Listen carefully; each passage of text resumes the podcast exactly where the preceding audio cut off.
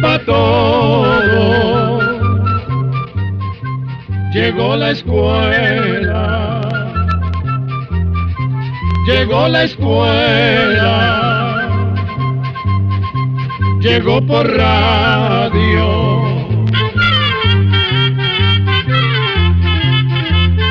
De toda la actividad que genera la vida con el protagonismo humano, interactuando con la flora y la fauna, se genera la ciencia, la historia y en consecuencia muchas interrogantes.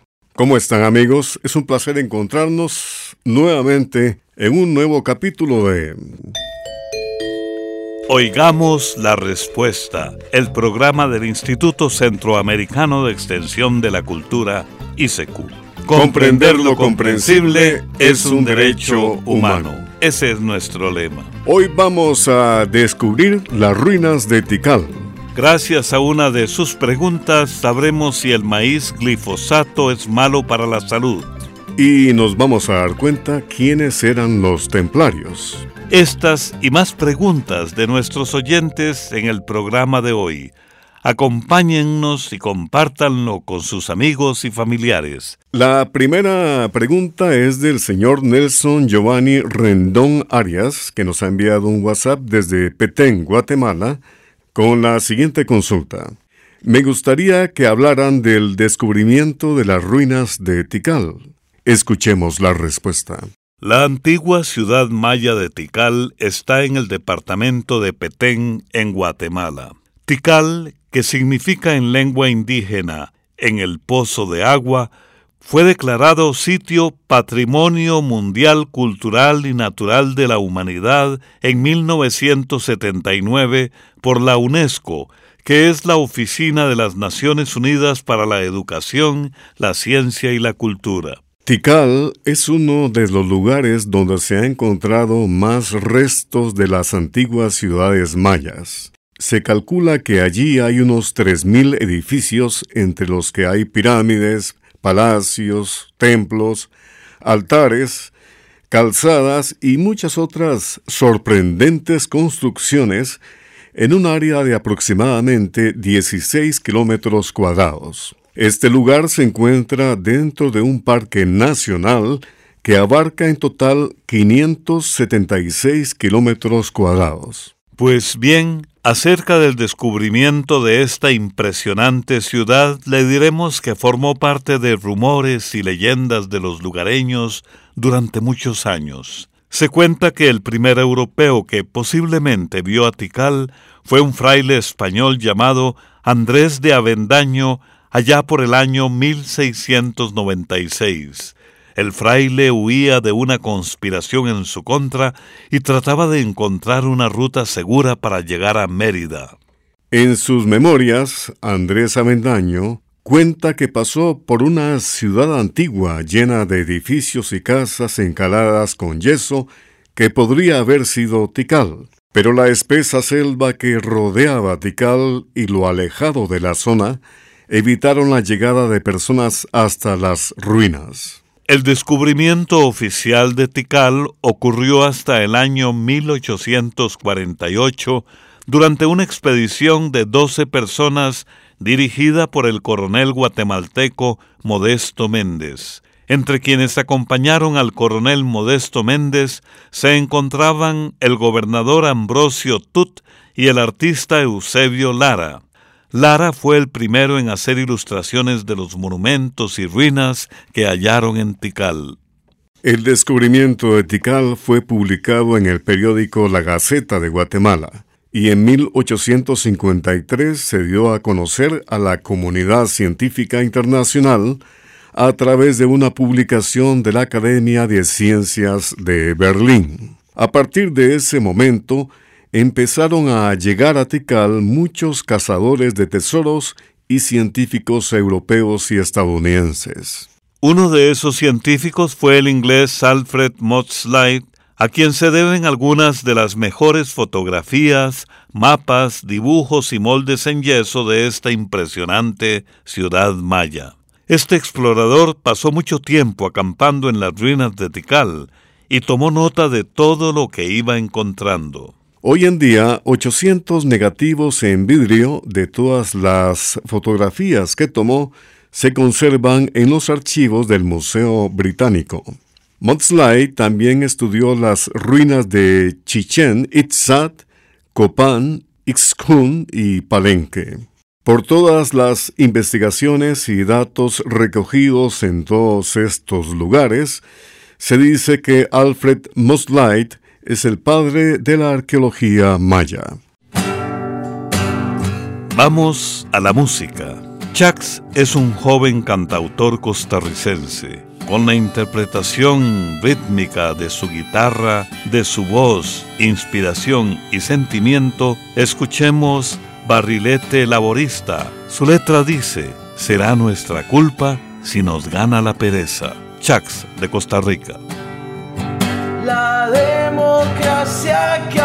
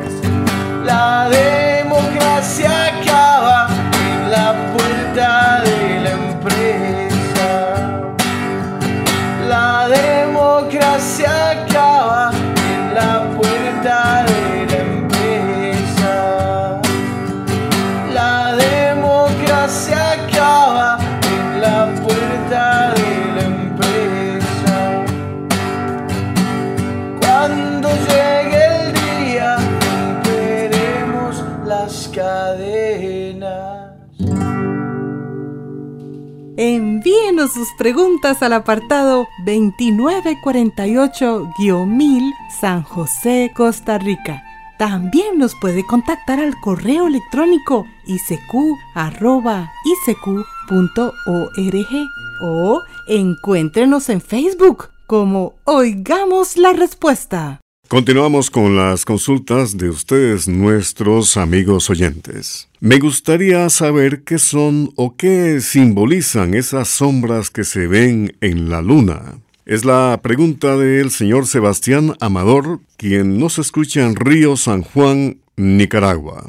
Escuchemos la respuesta. Si observamos la luna desde la Tierra, especialmente cuando es luna llena, le vemos unas manchas o figuras. Estas manchas son irregularidades que hay en la superficie de la luna. La luna tiene valles, montañas, cerros y cráteres que, al ser iluminados por la luz del sol, producen sombras o manchas que se ven desde la Tierra. Por otra parte, la superficie lunar está formada por diferentes materiales y algunos de ellos reflejan mejor la luz del Sol que otros. Por esto hay partes en la superficie que se ven un poco más claras o brillantes, mientras que otras se ven más oscuras. Según los científicos, las manchas grandes y oscuras que se le ven a la Luna desde la Tierra son enormes llanuras que están hechas de un material parecido al asfalto, y es por esto que las vemos oscuras. Antiguamente se creía que eran mares u océanos, y hasta les dieron diferentes nombres, pero después, gracias a los adelantos de la ciencia, se supo que no eran mares. Los científicos dicen que esas grandes llanuras son de origen volcánico creen que se formaron hace unos cuatro mil millones de años cuando enormes rocas chocaron contra la superficie de la Luna. Chocaron con tal fuerza que rompieron la corteza lunar, pero después esos grandes agujeros se fueron rellenando con roca fundida que había bajo la superficie y se formaron esas grandes llanuras oscuras. De todos los elementos de la tierra también se puede hacer música, y en especial a un recurso tan importante como el agua. La agrupación colombiana El Son del Frailejón nos invita en su canción a cuidar la tierra, a cuidar los recursos naturales. Escuchemos El agua de mi terruño.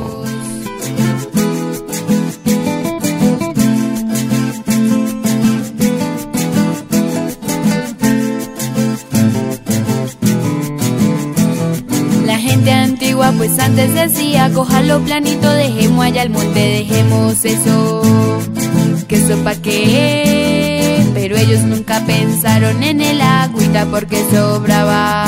El señor llegó, tumbó el monte del homero inteligente, es bruto, porque sembró pinamenta y hizo una represa. La gente fue talando y se fue apocando la chorrera ya prácticamente es gotica que baja cuando llueve, de resto no hay.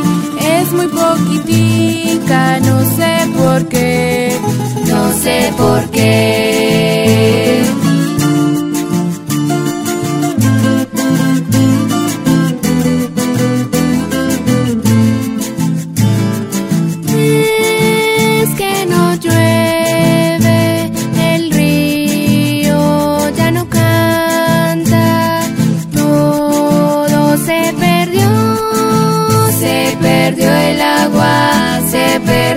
Tierra se perdió, todo se perdió.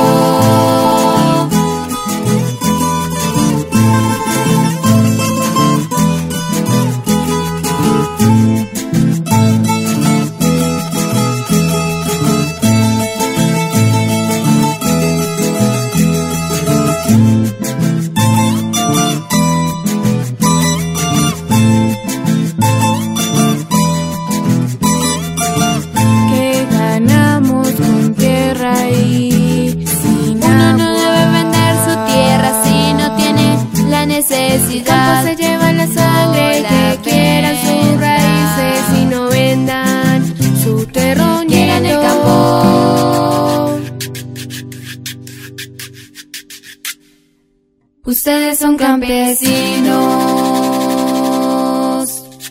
También puede contactarnos a través de un mensaje de WhatsApp al teléfono código de área 506, número 8485-5453. Quiero saber si el maíz glifosato es malo para el consumo humano. Es la solicitud que nos hace el señor Johnny García desde Guaslala, Nicaragua. Oigamos la respuesta. Antes de contestar su pregunta, vamos a decirle que el glifosato es una sustancia química que se usa para hacer algunos herbicidas como el Roundup, que es uno de los más usados en nuestros países. El maíz glifosato, conocido también como RR, es una variedad de maíz producida por la compañía Monsanto. Es un maíz de los llamados transgénicos que se hacen en los laboratorios introduciendo en una planta genes de otra especie distinta. Esto se hace para poder obtener plantas con ciertas características especiales. En el caso del maíz glifosato, lo que se buscaba era obtener plantas de maíz que fueran resistentes a los herbicidas hechos a base de glifosato y que además fueran más resistentes a las sequías y a ciertos insectos que comúnmente atacan al maíz. Para hacer estas plantas transgénicas, les introdujeron a las plantas de maíz genes de unas bacterias que se encuentran en el suelo. Estas bacterias producen unas sustancias que son venenosas para los insectos. De esta manera, las plantas de este maíz transgénico resultan venenosas para algunos insectos que, con mucha frecuencia, llegan a ser verdaderas plagas, como es el caso de algunos escarabajos y de algunas larvas o gusanos de polillas. Y además, las plantas no se ven afectadas cuando se aplican herbicidas hechos a base de glifosato para combatir algunas malas hierbas. En cuanto a su inquietud de si las plantas transgénicas son buenas o malas, vamos a decirle que hay distintas opiniones. Hay quienes opinan que no es conveniente sembrar plantas transgénicas porque éstas alteran el medio ambiente. En el caso del maíz, quienes se oponen dicen que podría cruzarse con el maíz criollo y que con el tiempo éste podría llegar a desaparecer, perdiéndose para siempre las semillas del maíz nativo que consideramos tan valioso en nuestras tierras. Otros también sienten gran desconfianza de los cultivos transgénicos porque piensan que podría resultar dañinos para la salud aunque hasta el día de hoy solo se ha demostrado que podrían tener relación con la aparición de algunas alergias. Por otra parte, las personas que están a favor de los cultivos transgénicos dicen que gracias a estos cultivos se pueden obtener mayores cosechas, lo que permite alimentar a un número mayor de personas. Además, dicen que otra gran ventaja es que como las plantas son más resistentes a los insectos, no hay tanta necesidad de recurrir a insecticidas químicos que se sabe pueden ser dañinos para la salud de las personas. En fin, como es algo que todavía no está muy claro, no queda más que esperar, pues todavía falta mucho por descubrir sobre este asunto de los alimentos transgénicos. Más que un género musical, el jazz es una cultura, una forma de vida, una fusión de música y espíritu. Jazz Fest es la interpretación del señor Loop de Panamá. Que lo disfruten.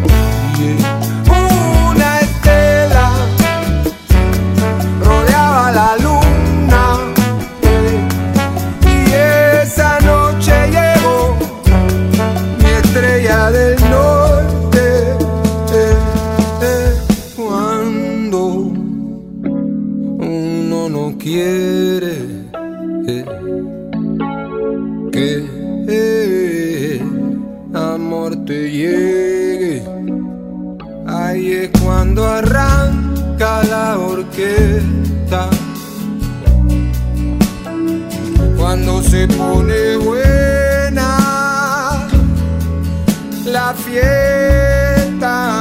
Y me dijiste, ven, uy, vamos a bailar que la noche está muy linda en la plaza catedral. Y yo agarré tu mano y desde entonces no la he soltado, no.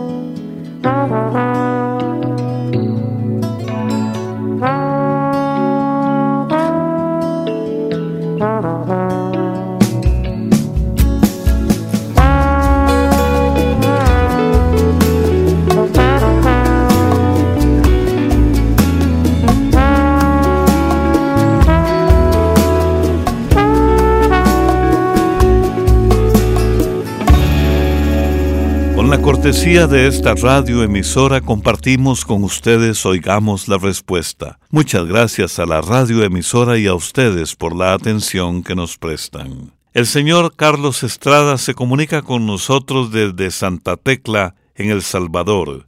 Pide lo siguiente, deseo que me hablen de los templarios. Oigamos la respuesta. La Orden de los Caballeros Templarios se fundó en el año 1119 aproximadamente, cerca de la ciudad de Jerusalén. Su objetivo era proteger a las personas que peregrinaban desde Europa hasta la llamada Tierra Santa, lugar donde la tradición cristiana señala que tuvo lugar el nacimiento y muerte de Jesucristo. Los caballeros templarios fueron recibidos por el rey de Jerusalén hacia el año 1100, quien les dio alojamiento en su palacio, que se encontraba en el mismo lugar donde se cree había estado el templo del rey Salomón. Estos caballeros, los templarios, formaron una orden militar y religiosa y como vivían en el templo, a su agrupación se le empezó a conocer con el nombre de la Orden de los Caballeros Templarios. Los templarios defendían la fe cristiana y además hacían votos de castidad, de pobreza y de obediencia. Para ellos estaban prohibidos los lujos y las ostentaciones, y por eso sus ropas eran sencillas. Como militares que eran, vestían una armadura y llevaban por delante un manto blanco con una cruz roja sobre el pecho. Con el tiempo, los templarios fueron ganando cada vez más respeto y autoridad. Se calcula que unos 100 años después de que fue fundada la orden, unos 20.000 caballeros habían muerto defendiendo los lugares santos. Los caballeros templarios contaban con muchos beneficios por ser personas tan importantes para los gobernantes y para la Iglesia. Entre otras cosas, gozaban del privilegio de no pagar ciertos impuestos que eran obligatorios para el resto del pueblo, y además se fueron apropiando de terrenos y propiedades no solo en Jerusalén, sino también en varios lugares de Europa. Con el tiempo, los templarios llegaron a ser dueños de grandes riquezas y administraban también los tesoros que les confiaban los reyes de algunos territorios europeos. Es más, se les considera precursores de los bancos actuales, pues los templarios llegaron a tener tanta riqueza que hasta se dedicaron a hacer préstamos con mejores condiciones que otros grupos. Esa riqueza y poder que lograron los templarios por muchos años hizo que se generaran sospechas y envidias hacia ellos, por lo que fueron acusados de muchísimas cosas. Fue entonces que en el año 1307 el rey de Francia ordenó que se encarcelara a todos los templarios que se encontraban en ese país. El rey de Francia confiscó todas las pertenencias y las grandes sumas de dinero que poseían los caballeros y fueron torturados y condenados a muerte. Curiosamente, el día que el rey de Francia decidió hacer prisioneros a los templarios fue el viernes 13 de octubre de 1307. Se cuenta que, antes de morir, uno de ellos pronunció una maldición. Y esto dio lugar a que muchas personas creyeran desde entonces que los días viernes que caen en fecha 13 son de mala suerte. El último gran maestre o líder de los templarios fue Jacques de Molay, que fue quemado vivo frente a la catedral de Notre Dame el 18 de marzo de 1314. Como ya es tradición, compartimos al final de cada edición de Oigamos la Respuesta una reflexión, unas palabras. Yoconda Belli es una destacada escritora nicaragüense. Su expresión es la siguiente. La solidaridad es la ternura de los pueblos. Programa de Control 37. Y así llegamos al final del programa del día de hoy.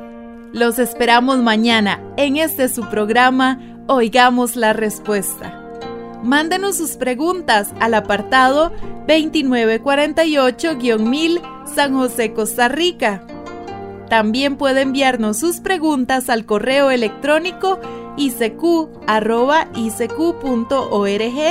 o encuéntrenos en Facebook como Oigamos la Respuesta. Recuerde que Comprender lo comprensible es un derecho humano.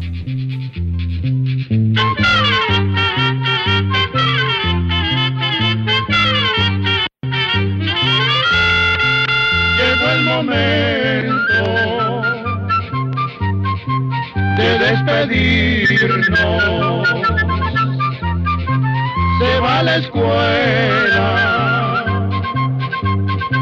Se va cantando